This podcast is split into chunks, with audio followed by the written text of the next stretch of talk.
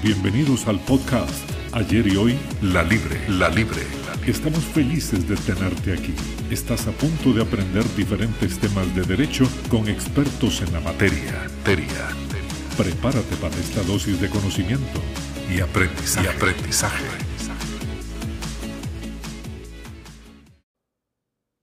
Hola a todos y a todas, les saluda Maureen Salguero, conductora del podcast Ayer y Hoy en La Libre. Y bueno, Iniciamos de esta manera la segunda temporada de nuestro podcast. Le agradecemos a todas aquellas personas que se sumaron en la primera temporada, no solo como audiencia, sino como colaboradores. Muchas, muchas gracias a todos ellos. Y hoy tengo pues el honor también de, para este arranque de segunda temporada, contar con la presencia de el señor Ronald Cortés Coto. Él es magíster o magíster en ciencias penales, especialista en ciencias penales de la Universidad de Costa Rica, abogado litigante en materia penal bufete Fortaleza Legal, laboró 30 años en el Poder Judicial como juez en materia penal, es ex magistrado suplente de la Sala Tercera, profesor de la Universidad Escuela Libre de Derecho desde el 2007 en las cátedras de procesal penal, criminología, métodos de investigación y es autor además de varios libros y artículos. El licenciado, un placer tenerlo por acá. Eh, yo quiero llamarle profesor en algún momento, espero tener la dicha de tenerlo como profesor también en el alma mater. Buenas tardes, Maureen, y a todos los que nos escuchan. Este, muchas gracias por haberme invitado. Muchas gracias a usted por haber aceptado. Bueno, y hoy vamos a hablar de un tema que es súper interesante, de verdad que enhorabuena por habernos propuesto un tema eh, que podemos ir desmenuzando poquito a poco y que me parece que es de vital importancia. Eh, son las medidas cautelares reales en el proceso penal costarricense. ¿Qué podemos a manera introductoria eh, para referirnos a esto? ¿Qué es una medida cautelar real? Gracias. Sí, eh, una medida cautelar real, en palabras muy sencillas, es una medida que se dicta generalmente a solicitud de la parte ofendida, sea, de la víctima eh, o bien del actor civil, eh, con el objeto de garantizar el pago de los daños y perjuicios causados por el delito o bien la restitución del objeto del hecho punible. Puede ser que en algunos casos, en algunas medidas cautelares reales que vamos a comentar, sea el mismo Ministerio Público quien las pida, sobre todo en delitos ambientales, eh, por ejemplo. O sea, de oficio. De oficio. O sea, no de oficio, sino la solicita el Ministerio Público o la víctima y es el juez penal el encargado de dictarlas. De acuerdo. Pero entonces, ¿cuáles son las los tipos de medidas cautelares que hay en el proceso penal para poder establecer la diferencia? Ok, hay dos tipos de medidas cautelares reales en el proceso penal. La primera podríamos definir que son las típicas, que son aquellas medidas que están reguladas expresamente en un texto legal. De ellas podríamos citar, por ejemplo, el embargo preventivo, que está regulado en el 263, 264 del Código Procesal Penal y que nos remite al Código Procesal Civil, concretamente al artículo 87, no, perdón, al 87 no, eh, sí, al 87, disculpen, este, del Código Procesal Civil para eh, eh, su regulación. esa es una medida poco utilizada, puesto que se requiere un 25% de depósito de garantía para poderle ejercer de parte de la víctima. Entonces, si el monto a embargar es, alto, pues ya pagar el 25%, pues no todo el mundo lo puede hacer. Hay otras medidas cautelares típicas como la anotación de demanda, que sí se utiliza mucho, que en este caso es la anotación de la denuncia en, eh, al margen de las fincas eh, que tienen que ser objeto del delito, es decir, que esas fincas son el objeto del delito, sea por una estafa, un estelionato, una falsedad ideológica, por ejemplo. Eh, y están también las medidas atípicas, que son aquellas que no están reguladas expresamente en la ley, pero que sí existen algunas normas genéricas que les dan, digamos, la posibilidad legal de que el juez las pueda aplicar.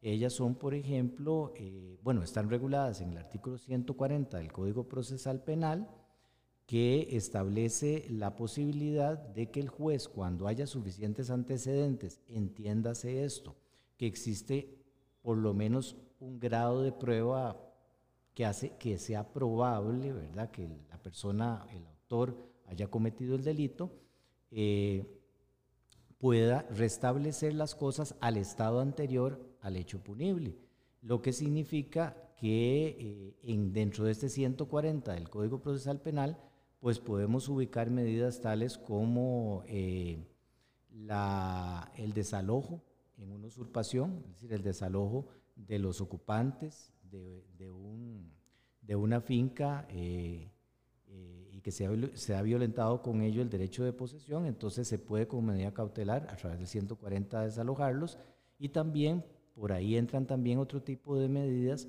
como podría ser este, suspensiones, por ejemplo, eh, de un remate, ya se ha dado eh, en, un caso, por lo menos que conozco, eh, por parte del Tribunal de Juicio de Pavas, en un caso de explotación de adulto mayor. Y también tenemos como fundamento de las medidas cautelares atípicas el 92 del Código Procesal Civil, que se aplica supletoriamente por el 109 del Código Penal. Eh, que nos repite en temas de acción civil al Código Procesal Civil subsidiariamente, eh, supletoriamente, perdón.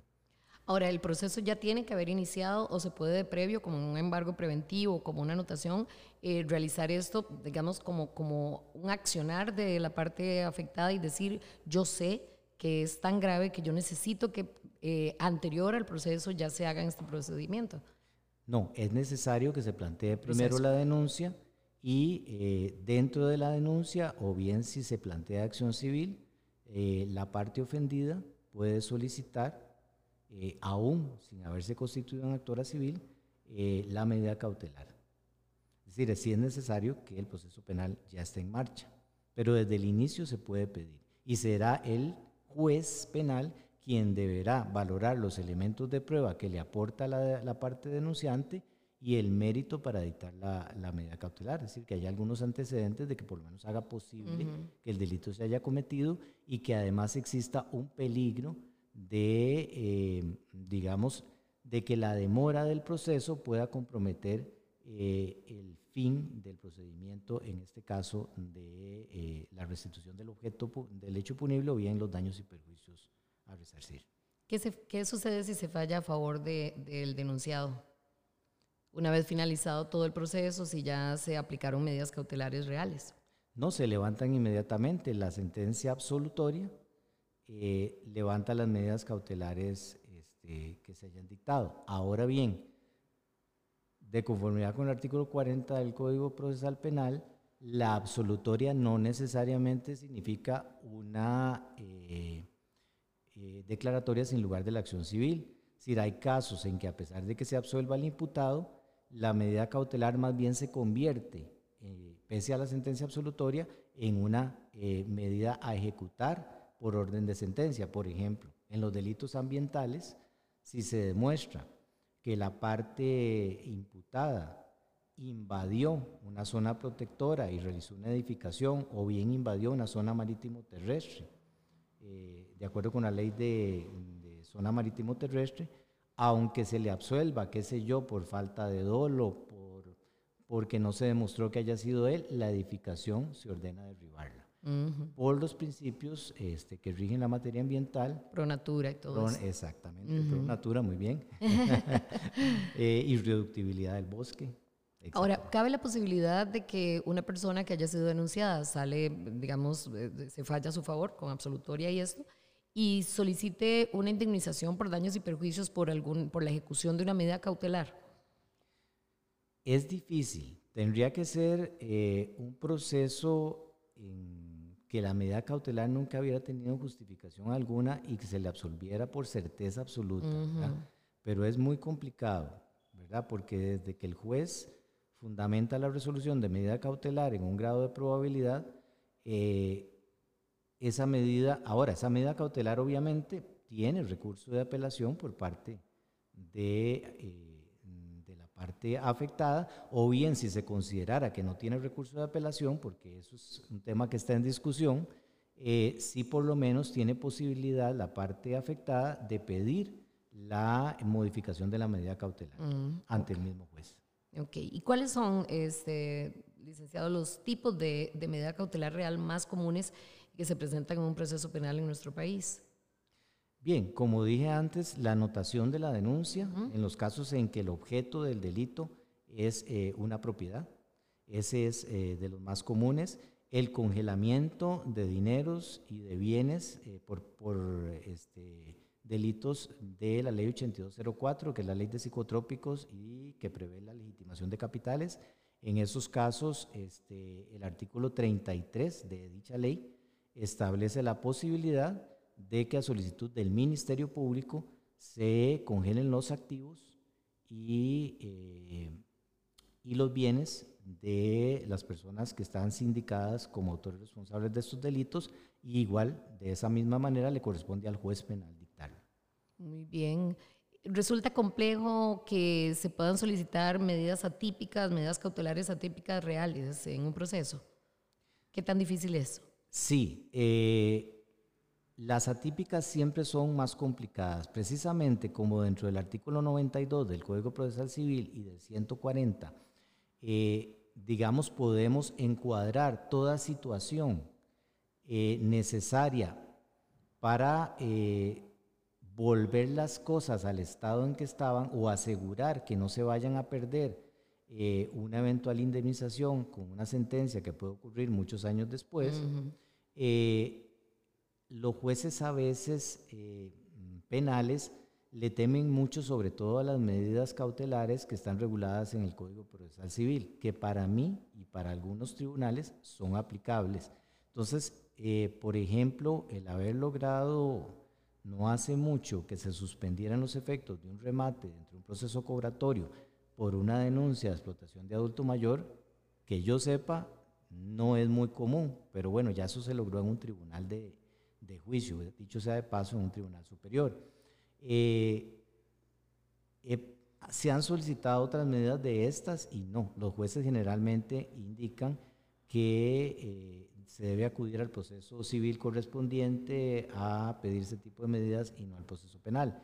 Eh, de manera que ese tipo de medidas no son tan fáciles. Tampoco, tampoco la destrucción de este, de edificaciones dentro de la zona marítima o dentro de la zona protectora, generalmente lo que se, lo que se hace es eh, suspender obras o clausurarlas en tanto se resuelva en forma definitiva el proceso. Ya una vez resuelto en forma definitiva, sí se ordena el derribo eh, de las obras. Quizá por un tema también de... Eh, de, que es irreversible, ¿no? De que es irreversible, exactamente. Claro, ¿y de qué depende, licenciado? Porque uno podría decir, bueno, tal vez este, eh, la, judicatura, es como un poco más reservada en ese sentido, o es la parte de la justificación del abogado lo que permite que se admitan estas medidas atípicas. Yo creo que las dos. Me parece que la fundamentación de una medida cautelar debe llevar su, pensamiento, eh, debe ser bien fundamentada. Me parece que muchas veces simplemente los abogados la piden en tres líneas, conforme al 140, pero no la justifican. Eso hace que el juez tampoco tenga tantos elementos para dictarlo, para convencerlo, ¿verdad? Y también, pues de parte del juez, eh, eh, pues creo que hay, tiene que haber una mayor apertura eh, y, un, y, un, sopesar, ¿verdad? Todos los elementos que una medida cautelar requiere a la hora de ser dictada, no solo la legalidad, la proporcionalidad, los eh, la apariencia de buen derecho que le llaman en otras materias y que me parece aplica en estas atípicas, ¿verdad? Que es que se tenga en algo la razón para evitar una injusticia o un daño irreversible. ¿Cuál sería el principio que, que, soporta el hecho de que dentro de un proceso penal también se sea muy, muy este, activo un proceso civil? O sea, ¿qué, qué es lo que, lo que sugiere para que, para mí me parece economía, ¿verdad? O sea, me parece que, que es muy justo. También un poco como no cargar a los clientes o a las personas, a los usuarios eh, en procesos que son bastante, bastante largos y que podrían eventualmente resolver este, ambas situaciones. Claro. Eh, lo que sucede es que, bueno, no todo proceso civil eh, cobratorio, por ejemplo, va a derivar de un delito. Evidentemente, muchas veces esas medidas cautelares podrían ser simples modos de atrasar un pago o de atrasar un remate. Eso es algo que debe sopesar el juez pero si existen algunas situaciones donde ha habido tenido casos de falsificación de, notificaciones, de falsificación de firmas eh, en documentos eh, ejecutables, ¿verdad? Que se presentan al cobro, o de eh, algo que se está dando mucho, pero que también es un tema novedoso para los jueces, que es la explotación de adulto mayor, ¿verdad? Que es aprovecharse de la vulnerabilidad del viejito, de la viejita, para que firme este, eh, una letra de cambio, eh, una venta, un traspaso, una hipoteca, eh, cuando realmente este, no es que no sepa lo que está haciendo, pero sí es una persona que es fácilmente convencible, fácilmente manipulable. Usted ha dicho la palabra. Y, este, qué sé yo, venden las propiedades o las, las hipotecan por sumas irrisorias y con intereses imposibles de pagar. Sí, es una barbaridad. ¿Recuerda a partir de, su práctica y su experiencia alguna otra medida cautelar real atípica que podamos mencionar? Bueno, este, eh, las, las ambientales, ¿verdad? que aunque tienen una regulación en, en, la ley de orgánica del ambiente, en el artículo 50 de la Constitución, yo diría que siguen siendo atípicas y que se fundamentan mucho en el 140 eh, como le digo, el derribo, este, el desarraigo, por ejemplo, cuando se siembran eh, eh, cafetales a la orilla de un río, eso ha pasado muchas veces, se, siembran cafetales a la orilla de un río, lo cual causa un daño ecológico tremendo, un daño ambiental tremendo, y se puede ordenar la medida de desarraigo de ese café de inmediato, incluso aunque no, haya, aunque no se haya dictado sentencia, porque el área de la zona protectora es inalienable, es imprescriptible, no es es, nos pertenece a todos, de manera que nadie puede invadirlo. Y por ejemplo, todo lo que, lo que pasa en materia de, de, pueblos autóctonos, todo lo que ha ocurrido recientemente con población indígena, eh, que, cabe la posibilidad, porque los pueblos eh, son especialmente vulnerables, eh, se comete mucho delito en esas zonas y para ellos la tierra representa una cosa diferente a lo que representa para los blancos, llaman ellos. también se puede hablar de que es muy probable que ahí se soliciten medidas cautelares reales atípicas para garantizarles a ellos el derecho a su tierra y a su espacio. Claro, precisamente si hay un despojo de las tierras eh, que están bajo la protección este, o reservas indígenas, ¿verdad? Eh, lo que procedería sería, si hay suficientes antecedentes, obviamente, eh, vía 140 del Código Procesal Penal, ordenar el desalojo de aquellos particulares que hayan invadido las tierras este, de reserva indígena. Claro que sí. Complejo, ¿verdad? Pero, pero enhorabuena que ellos tienen el respaldo del Código Procesal Penal. Muchísimas gracias eh, por su tiempo, por el espacio que ha sacado dentro de lo ocupado que puede estar este, su oficio para venirnos a regalar estos minutos acá al podcast. No, muchas gracias a usted y a la universidad que tanto quiero y que durante tantos años pues he estado acá como profesor y a todos los que nos han escuchado. Buenas tardes. Muchísimas gracias. Bueno, eh, como les dijimos, conversábamos con él, el doctor Ronald Cortés Coto. Eh, les esperamos. Ya viene pronto, pronto, en unos días, un nuevo episodio de nuestro podcast, ayer y hoy en la Libre. Hasta la próxima. Esta dosis se terminó y ahora es momento de aplicar lo aprendido. Te esperamos en el próximo capítulo.